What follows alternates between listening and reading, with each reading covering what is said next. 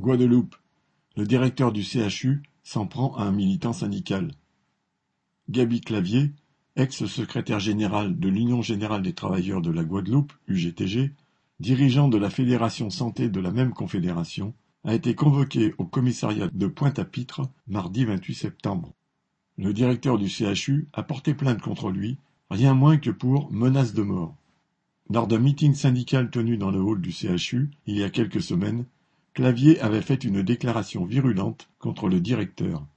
Il s'exprimait après que le chef du CHU avait annoncé son intention de respecter à la lettre la loi du 5 août exigeant sous peine de sanctions graves la vaccination de tous les soignants.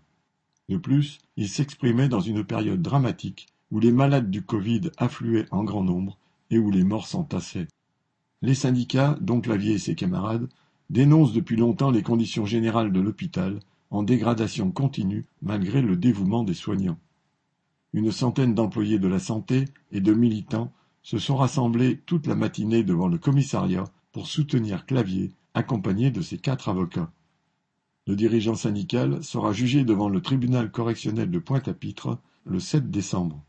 Ce sera l'occasion de faire le procès de la politique du gouvernement en matière de sentiers publics en Guadeloupe, comme ses avocats et lui-même l'ont déclaré. Un grand rassemblement de soutien est donc en préparation afin de retourner la situation contre celui qui l'a initié, le directeur du CHU de Pointe-à-Pitre Abîme. Pierre Jean-Christophe.